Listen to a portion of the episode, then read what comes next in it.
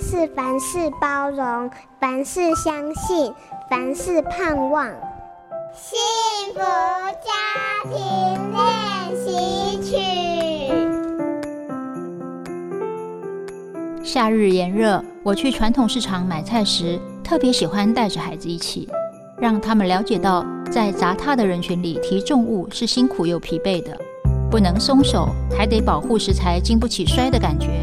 就是培养他们同理心的一小步。同理心是指站在对方的立场，设身处地思考的一种方式。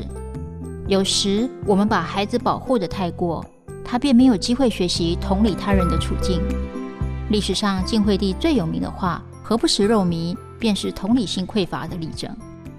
在家庭里，资源的共享与剥夺是养成同理心最天然的环境。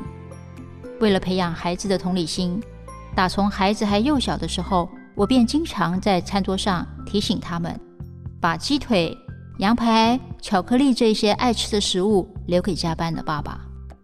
我也曾经带他们到医院和生态保育组织去当志工。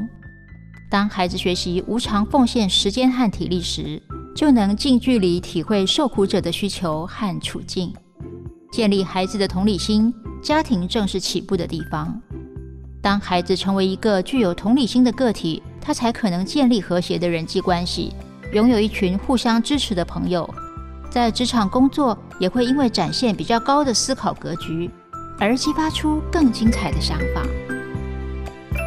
本节目由好家庭联播网、台北 Bravo FM 九一点三、台中古典音乐台 FM 九七点七制作播出。幸福家庭值得努力，让爱永不止息。大义建设关心您。